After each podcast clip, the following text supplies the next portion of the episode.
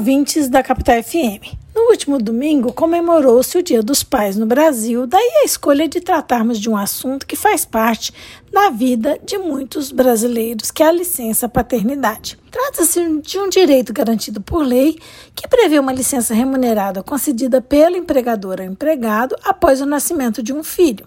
O benefício é concedido aos trabalhadores com vínculo de emprego e aos servidores públicos federais e compreende o direito de se ausentar do trabalho para ficar com o filho recém-nascido. Para os servidores públicos estaduais e municipais, o benefício vai depender de uma previsão nas respectivas legislações locais que normalmente assim o fazem. Como a licença paternidade não é um benefício previdenciário, ela é paga pelo empregador ou pelo órgão público e, por tal motivo, os trabalhadores que se ativam como pessoa jurídica ou como microempreendedor, por exemplo, não têm direito a ela, diferentemente daquelas que atuam como microempreendedoras individuais, as quais possuem o direito ao benefício previdenciário licença maternidade durante 120 dias. A Constituição Federal prevê a licença paternidade de cinco dias, período que se inicia no primeiro dia após o nascimento da criança. No entanto, se a empresa estiver cadastrada no programa Empresa Cidadã, o prazo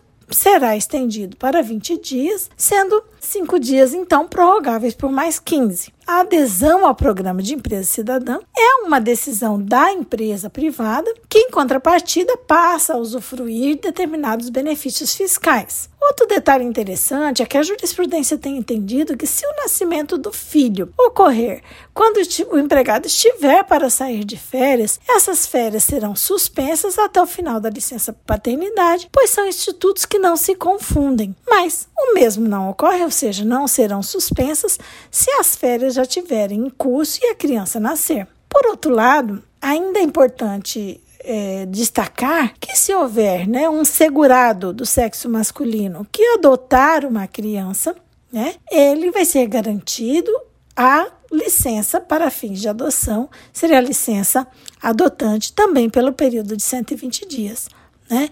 Assim que ele adotar ou obtiver a guarda judicial para fim de adoção. Mas e como é que é tratada a licença paternidade para o mundo? Nos outros países do mundo. A Suécia, por exemplo, possui uma licença chamada licença parental, que pode ser usufruída por ambos os pais, inclusive adotantes, que pode chegar até 68 semanas ou 480 dias. Devem ser divididos entre o pai ou a mãe, ou entre dois pais ou duas mães, o período de 180 dias, 90 dias para cada um, sendo que 30 dias são usufruídos no mesmo período ou seja, pai e mãe, e os outros restantes não coincidentes. Os 300 dias restantes, ou seja, já que são 480 dias, o casal vai decidir quem vai usufruir, devendo é, essa fruição ocorrer até o oitavo ano da criança. É, quem paga a licença parental na, Sueca, na Suécia é uma agência, né, uma agência de seguro social, e normalmente ela, é, esse pagamento é no valor de 80% do salário recebido, variando de acordo com algumas situações. Além dessa licença remunerada, paga então pelo órgão oficial, caso o empregado seja membro de algum sindicato, ele pode ter direito, se estiver previsto num acordo coletivo ou convenção coletiva, a receber um salário da empresa que ele trabalha, chamado salário parental.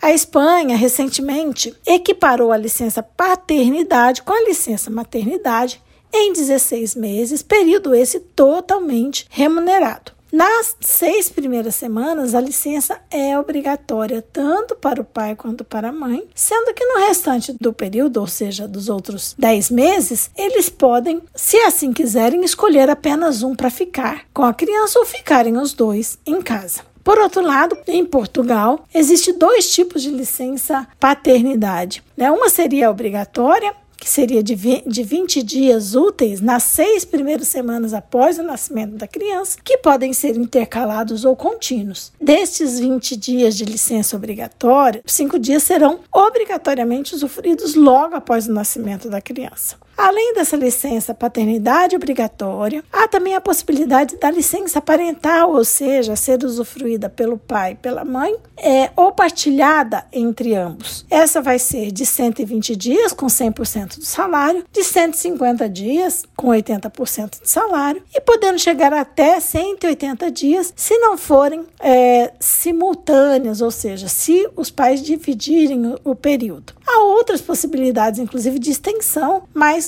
com o valor do salário é, caindo, é, sendo reduzido. Assim, é possível concluir que os direitos referentes à licença paternidade no Brasil ainda são bem menores quando comparado a alguns países, como aqueles que citamos.